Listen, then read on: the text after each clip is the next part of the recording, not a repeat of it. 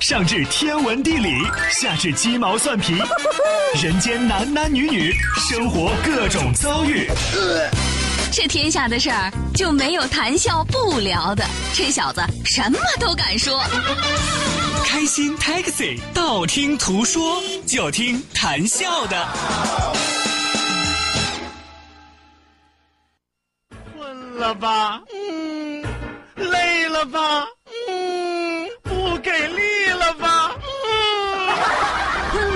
不给力了，就听谈笑呀，听开心 Taxi，道听途说。生活难免苦辣咸，谈笑陪你说甘甜。开心 Taxi，道听途说，FM 九十二点六，谈笑为你而说。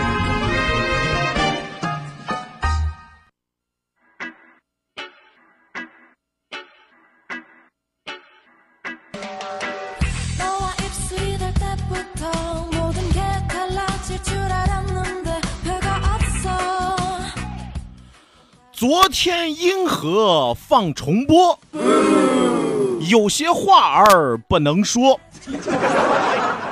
一路之上车很多，东奔西跑我为广播。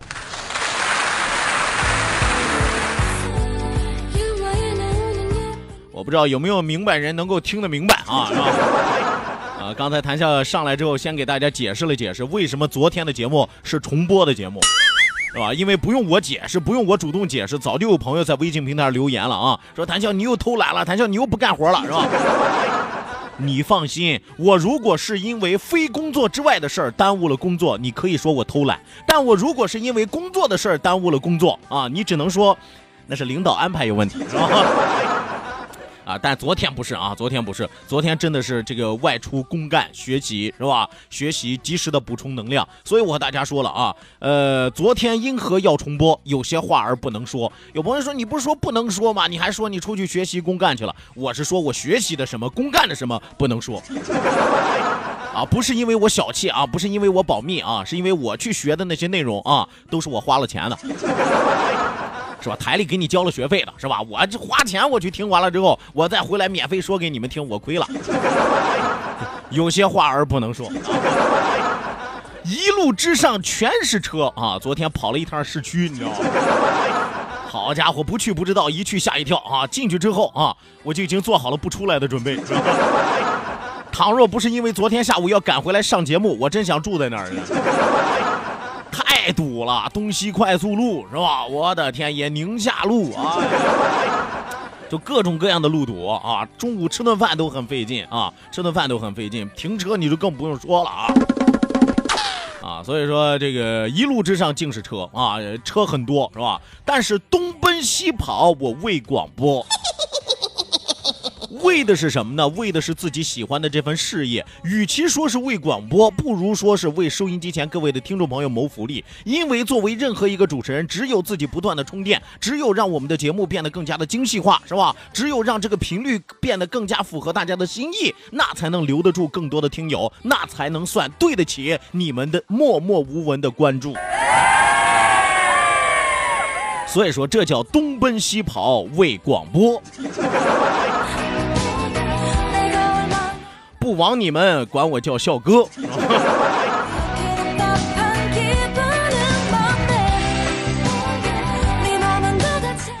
好的呢，收音机前的听众朋友，欢迎您准时走进活力调频九二点六，这一时段是正在为您直播的娱乐脱口秀《开心 Taxi》，道听途说，我是你们的老朋友谭笑笑。我一听你就笑，你长得很骄傲。我是长得有点骄傲啊，一般骄傲的人啊都挺怪异，是吧？说一说笑一笑，不说不笑不热闹，笑一笑咱们就十年少。本节目是由仁亨利小额贷款为您独家冠名播出。感谢我们的合作商家，更要感谢我们收音机前各位亲爱的小伙伴一直以来默默无闻的关注，默默无闻的支持。当然了，也有更多的小伙伴成为了我们的战略伙伴。啊，就是我们的金主爸比。呃，希望有更多的小伙伴发送微信来参与到我们的节目互动当中来啊！再次要提醒大家，记住我们的两处微信交流平台，一处呢是我们九二六的公众微信账号 QDFM 九二六 QDFM 九二六，那另外一处呢是谈笑个人的公众微信账号，谈笑两个字一定要写成拼音的格式，谈安谈笑笑，后面加上四个阿拉伯数字一九八四，最后还有两个英文字母，一个 Z 一个勾，一个 Z 一个勾啊。与此同时，我们的视频直播也正在为您开启的过程当中。关注到九二六公众微信平台，下拉菜单有一个视频直播的板块，打开视频看广播，谈笑有话对你说。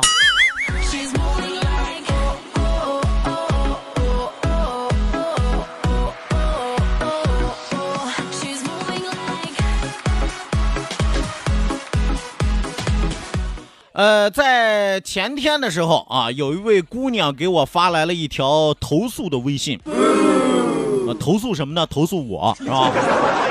啊，我开始还以为是感情纠纷是吧？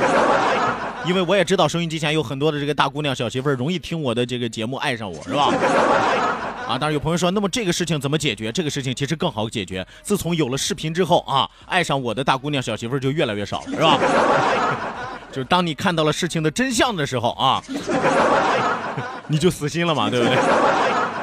而前天这姑娘发来微信投诉我什么呢？说谈笑有一天啊，你说了说这个喝奶茶啊容易增肥、容易长胖的事儿之后，我就再也不喝奶茶了。你要知道我之前是多么多么的爱喝奶茶，你得对我负责任，因为你让我损失了我的最爱。我说句实话啊，我乍一听的时候，我怎么听我都觉得像碰瓷儿了，啊！但是后来我一琢磨啊，其实很多女孩子就是这个样子啊，因为她愿意委婉的表达自己的爱嘛，是吧？爱我就直说，是吧？呃，当然了啊，既然人家也提到了这一点啊，我就得挽回一下，我就得这个挽回一下我自己造成的一些不必要的影响，是吧？我和大家说过，说这个喝奶茶确实容易增肥，但是。你只要理论啊，理论上能够驳倒之前的那个理论，那么你就很可能占领到自己行动上的主要阵地上。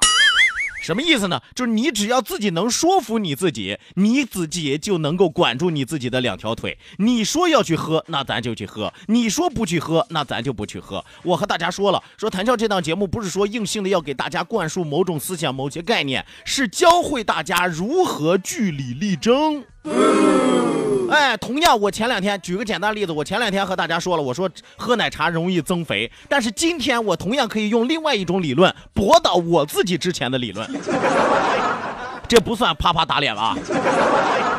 啊，有有有有朋友说了，说谭笑，那你驳我听听，你前两天可把奶茶说的一文不值，是吧？说这个奶茶喝完了之后长多少肉，长多少膘啊？今天这又变成了这个好东西了。那你看，我告诉大家，奶茶是不是茶？奶茶是茶吧？茶是不是养生的？所以说喝奶茶啊，是不是对身体有好处？啊，奶茶是不是奶？奶是不是健康的？所以说喝奶茶不仅不会不健康，还能够补充营养，对不对？喝奶茶是不是要加冰？冰不仅没有热量，而且还会带走其他的热量。所以说，喝冰奶茶不仅不会胖，而且很健康。我说的对不对？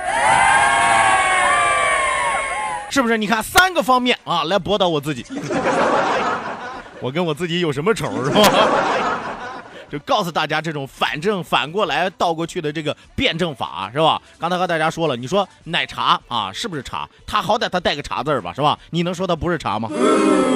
你看你要说它不是茶，有很多这个孕妇就说了，哦，我不能喝奶茶啊，因为它是茶，是吧？但是呢，有很多喝茶的人会告诉你喝茶有什么样的好处，绿茶有什么样的好处，红茶有什么样的好处，白茶有什么样的好处，是不是？对不对？所以说喝茶是不是养生的？奶茶又是不是奶？里边肯定有奶呀，是吧？你甭管它是什么奶啊，喝奶是不是对人体也有好处？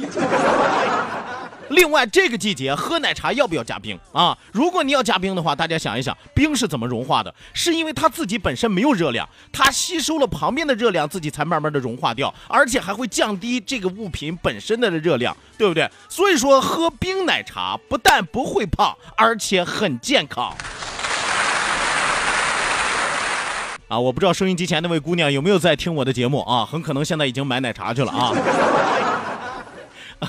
开个小小的玩笑啊，开个小小的玩笑。以上给大家介绍的内容没有任何科学依据啊，也不是任何一家奶茶店唆使啊，主要是为了告诉大家一个辩论的特点啊，一种辩论的方式。是吧？其实我和大家讲的不是美食，也不是饮食，和大家讲的是语言的魅力啊！你说我容易吗？你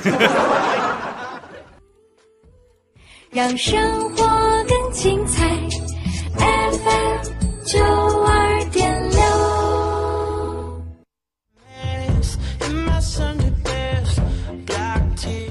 好的呢，收音机前的听众朋友，欢迎您继续锁定活力调频九二点六，这一时段是正在为您直播的开心 taxi 道听途说，我是你们的老朋友谭笑笑，马上为您送出我们今天第一时段的道听途说，打开历史的书，点亮信念的灯。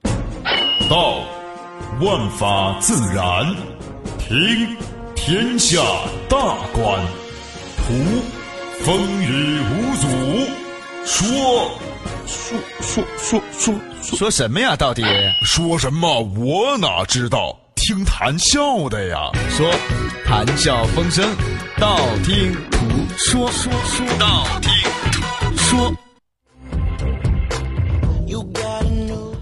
好的呢，打开历史的书，点亮信念的灯。这一时段的节目当中，谭笑将继续为您盘点的是中国历史上的那些黑科技。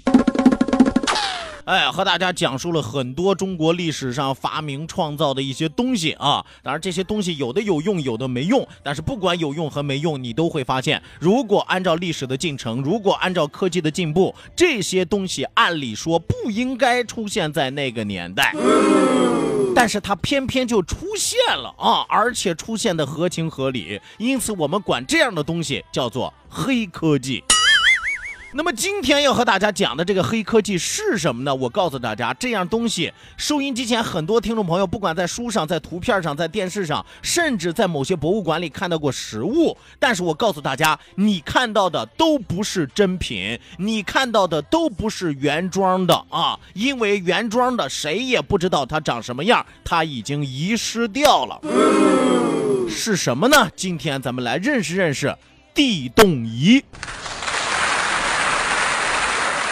哎，听到这儿，有朋友可能要反驳啊，说谭笑我们见过，怎么可能遗失了？怎么可能没有了呢？我先不急着跟你告诉你们什么原因，咱一点一点往下说。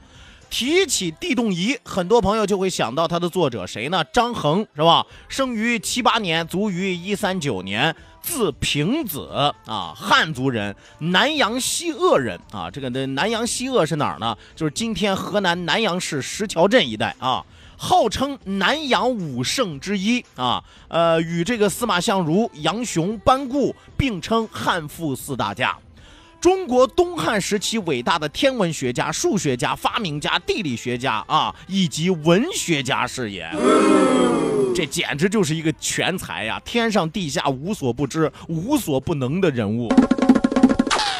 在东汉历任郎中、太史令和侍中、河间相等职。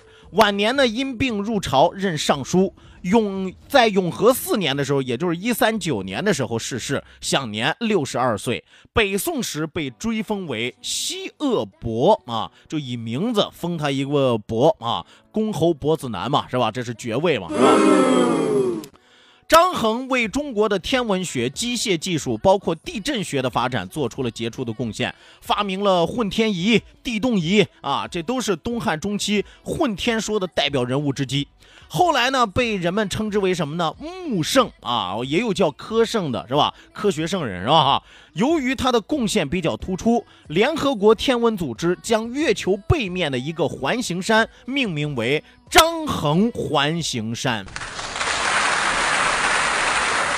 啊，我们说一般有突出贡献的人，尤其是张衡这样的人，虽然说已经不在了那么多年了，但是天文学家、天文学组织，包括这个天文的一些官方组织，对于张衡那都是非常非常肯定、非常非常重视的，是吧？连月球背面的一个小环形山都有咱老老先人留下的这个宝贵的名字，是吧？以他来命名，可见他在中国天文学的历史上、世界天文学的舞台上占着怎样的一个比重和地位。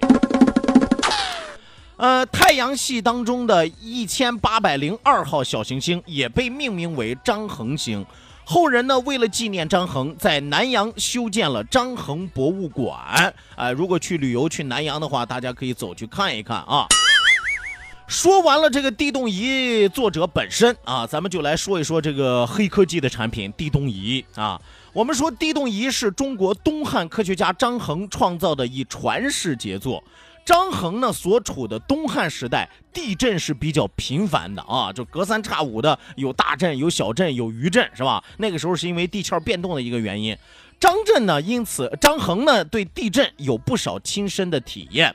为了掌握全国的地震动态，他经过常年的研究，终于在杨家元年，也就是公元一三二年的时候，发明了后风地动仪。哎，大家一定要记住，这个地动仪不是它的全名啊，叫做后风地动仪，这个是它的全名。这也是世界上第一架地动仪的出现。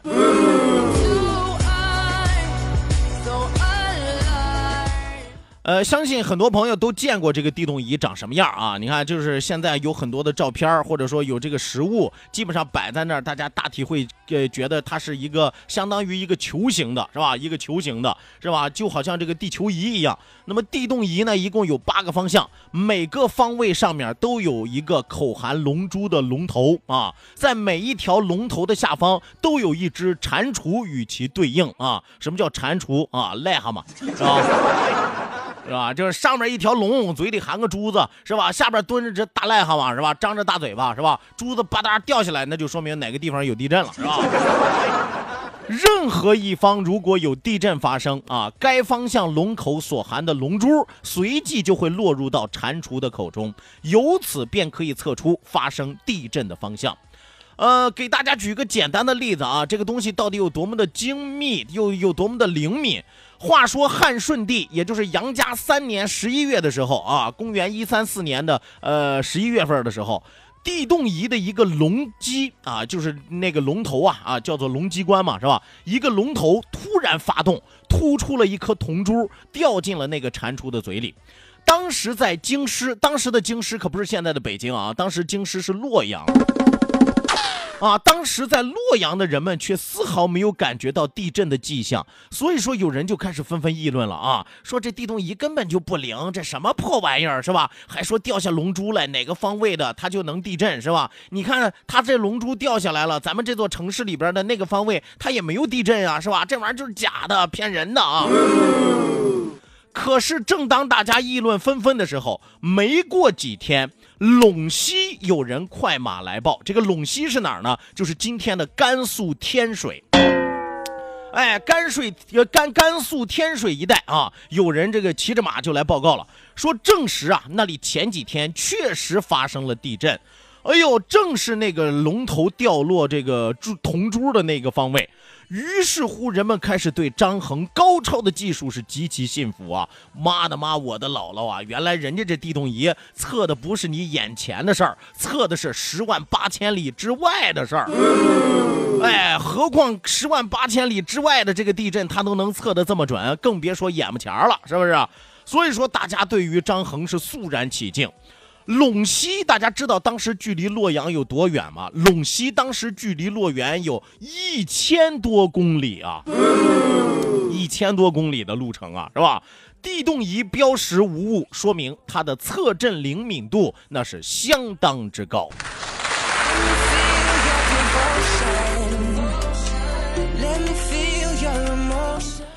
说到这儿，收音机前的听众朋友可能要说了：“说谈笑啊，咱们还是回到你开头说的，为什么说现在这些地动仪都是假的，都是山寨的啊，不是真的？”我和大家说啊，呃，由于这个历史久远，张衡的地动仪其实早就已经失传了，就真正的这个地动仪早就已经找不着了，啊，不知道去哪儿了，只留下了一百多字的文字记载，就是记录这个东西它的形态啊，它的这个原理，它的构造，就一百来个字儿是记录这个地动仪的。